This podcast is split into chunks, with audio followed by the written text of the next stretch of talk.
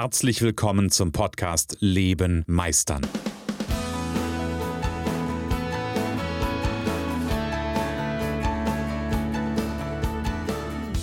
Bei Leben meistern spreche ich darüber, wie du dem andauernden Druck entkommst, bevor dich dein Leben erdrückt und darüber, wie auch du es schaffst, dich zu befreien und in deiner vollen Kompetenz zu wirken und wahrgenommen zu werden. Denn ganz ehrlich, hör auf zu warten und erwecke den Meister in dir. Und schon wieder haben wir Mittwochmorgen. Es ist Podcast-Zeit im Leben Meistern Podcast. Und ich möchte heute gerne dafür sorgen, dass du hm, dass du mich vielleicht besser verstehst. Deswegen ist das hier genau für dich. Ähm, ich habe mir die letzten Wochen, ich habe ja letzte Woche erzählt, ich bin quasi relativ, also ja immer noch relativ frisch aus dem Urlaub zurück. Zwei Wochen, hm, zwei Wochen Auszeit gehabt und ähm, zwei Wochen einfach auch mal ein bisschen meine, meinen Kopf ähm, an der See durchpusten lassen und mal ähm, ja einfach die, die Entspannung gehabt, mal ein bisschen rechts und links zu denken und ein bisschen rechts und links zu gucken, ähm, was mir so begegnet. Und hm, ich habe mir ganz viel Gedanken darüber gemacht, für wen mache ich das hier denn eigentlich? Also an wen richtet sich mein Podcast, an wen richtet sich ähm, meine Botschaft, wer liegt mir am Herzen, was ist denn so wirklich der, wo ich sage, oder die, also ja, kann ja auch die sein, wer, wer ist denn so mein, mein wirklich ganz konkreter Adressat, der mir, ähm, der mir da so, so, so echt unter den Nägeln brennt. Und dann habe ich so ein bisschen auf meine, meine Historie zurückgeguckt und habe geguckt, hey, wer, wer ist denn eigentlich immer, immer der gewesen oder was für ein, für ein Klientel ist denn eigentlich immer das gewesen, wo ich so richtig on fire war, wo ich so richtig, boah, wo ich so richtig das Gefühl hatte, hier bin ich richtig. Und das schon nicht nur, nicht nur beim Coaching, sondern auch früher in meiner Werbeagenturzeit. Da gab es ähm, immer wieder so Situationen, wo ich das Gefühl hatte, oh, geil, hier bin ich genau richtig. Das sind genau die richtigen Leute, mit denen habe ich Bock zu arbeiten. Mit denen habe ich Bock, weil ich die, weil, weil das, was ich tue, einen, einen riesen, also einen wirklichen Impact auf das Leben meines Gegenübers hat. Und mir war das schon länger klar und ich habe das schon länger auch, oder habe das auch immer mal wieder so auf dem Schirm gehabt. Ähm, und da ist mir bewusst geworden, am Ende sind es alles kleinere Unternehmen gewesen, Kleinunternehmer, Solopreneure. Ja, Gibt es ja diesen Begriff Solopreneure oder Solo-Selbstständige. Ähm, die entweder mit, äh, mit ohne, also die entweder ohne ähm, äh, abhängige Beschäftigte arbeiten oder die irgendwie so, naja, ich sag mal so, die ersten äh, Beschäftigten haben, Teilzeitjobs vergeben oder vielleicht auch ein festangestelltes, ein, einen festangestellten Vollzeit-Mitarbeiter äh, haben, aber die sind immer, haben die sich in dem Bereich bewegt. Und das ist auch heute ein, ein, ein Typus Unternehmer beziehungsweise ein Typus Mensch, ein Typus, ähm, ein Typus Wunschkunde, sage ich mal, der mich echt, echt triggert. Ja, weil wenn ich da drauf gucke,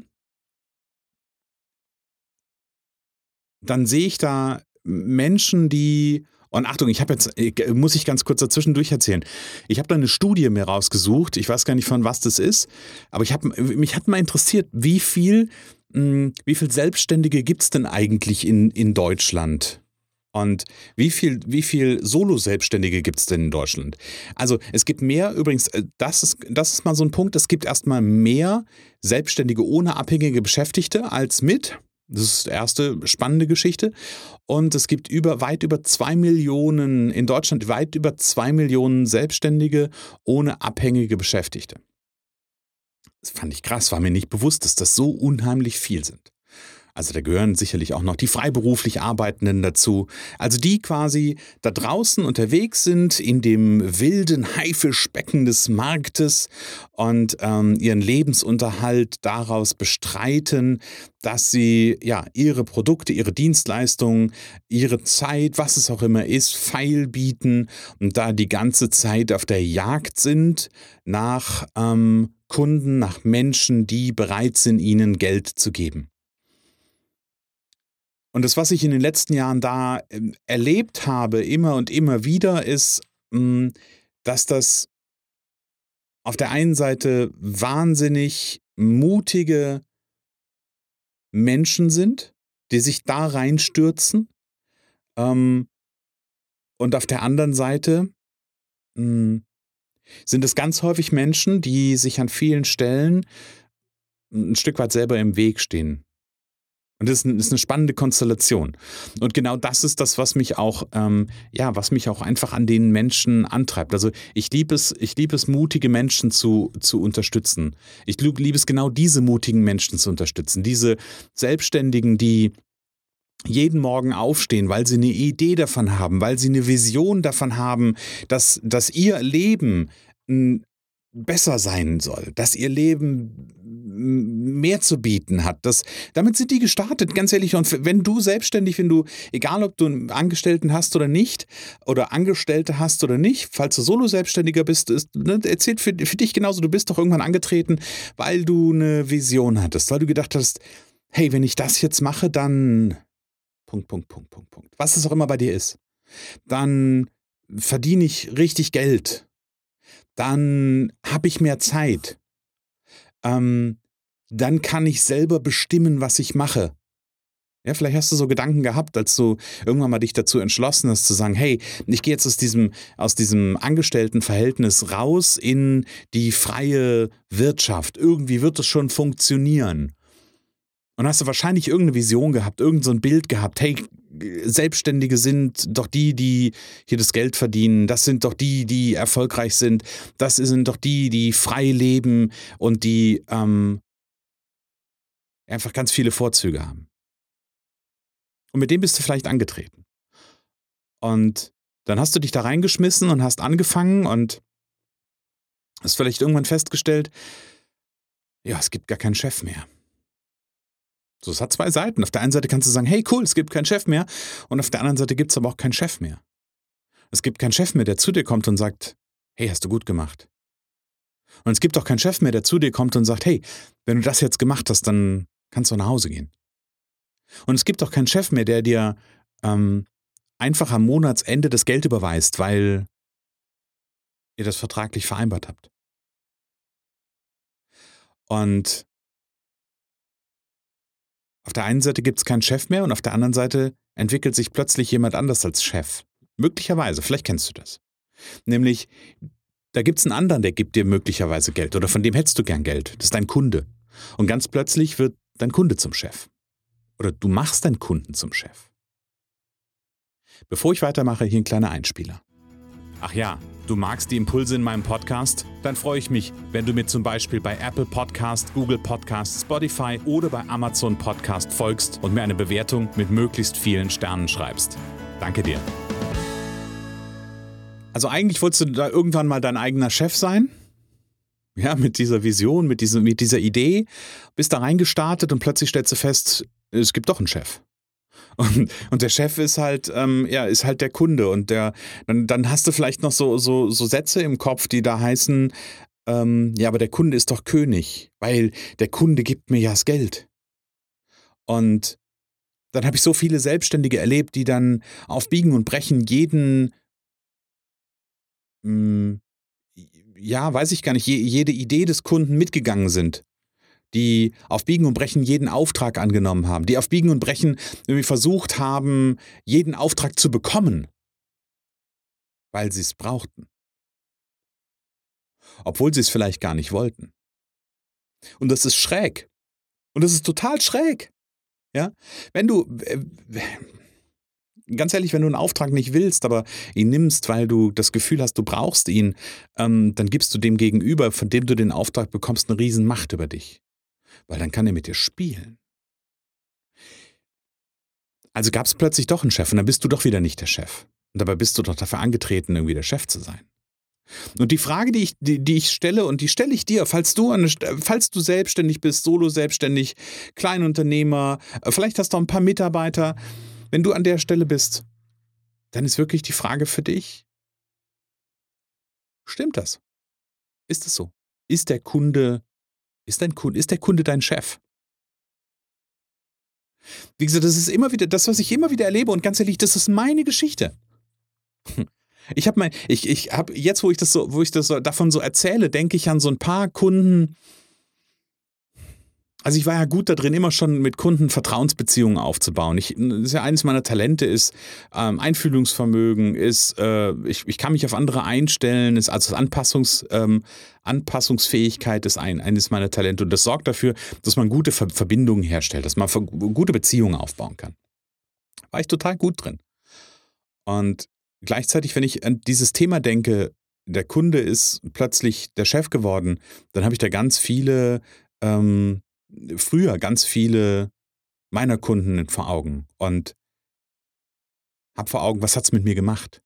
Es hat nämlich mit mir gemacht, dass, ähm, also ein Kunde hat mir nie gesagt, ähm, Herr Holzhausen, jetzt ist doch mal gut, jetzt können Sie nach Hause gehen. Wenn Sie das gemacht haben, ist, ne, können Sie Feierabend machen, sondern die haben immer nur gefordert. Die wollten immer nur haben. Und das habe ich gemacht ich bin da mitgegangen. Das hat dazu geführt, dass ich dann abends, weiß nicht wie lange, extra noch im Büro gesessen habe und gedacht habe, ich muss das noch fertig machen, weil der Kunde will das ja morgen haben. Vielleicht wollte er das wirklich haben, kann ja sein. Aber das hat dann auch dazu geführt, dass ich abends, eigentlich auf dem Rückweg, auf dem Heimweg oder vielleicht war ich schon zu Hause, noch ans Telefon gegangen bin.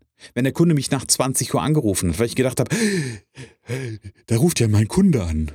Der will bestimmt, wenn der jetzt anruft, dann will der was Wichtiges. Ganz ehrlich, wenn der, wenn dich nach 20 Uhr anruft, dann kann es überhaupt gar nicht wichtig sein. Weil nach 20 Uhr wird, nicht, äh, wird in der Regel oder in vielen Büros nicht mehr gearbeitet. So. Also, wenn es wirklich was Wichtiges ist, dann ruft er dich gleich morgens früh an. Wenn er weiß, okay, du fängst jetzt an zu arbeiten. Ja? Aber ich habe gedacht, hey, wenn der Kunde dich nach 20 Uhr anruft, dann muss das was Wichtiges sein. Und dann hat das meistens noch dazu geführt, dass ich gedacht habe, oh, setze ich mich jetzt auch noch dran. Und dann habe ich von Freunden einen Anruf gekriegt, die dann gesagt haben, hey, wir sind gerade im Biergarten oder wir sind gerade in der Kneipe oder wir treffen uns gerade bei dem. Wie sieht's denn aus? Kommst du dazu? Und ich habe dann da gesessen und habe gesagt, nee, ich muss, ich muss ja noch was fertig machen.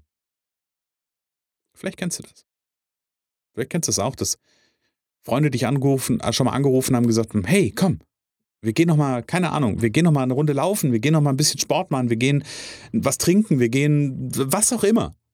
Du hast das Gefühl gehabt, nee, der Kunde hat mich ja gerade angerufen. Der Kunde ist ja mein König. Hm. Doch hier ist die Frage, ist das, ist das wahr? Ist das wirklich? Und bist du dafür angetreten? Und das ist die viel wichtigere Frage. Bist du dafür angetreten? Du hast dich selbstständig gemacht, weil du dein eigener Chef sein wolltest. Und was machst du? Du gibst anderen die Macht über dich.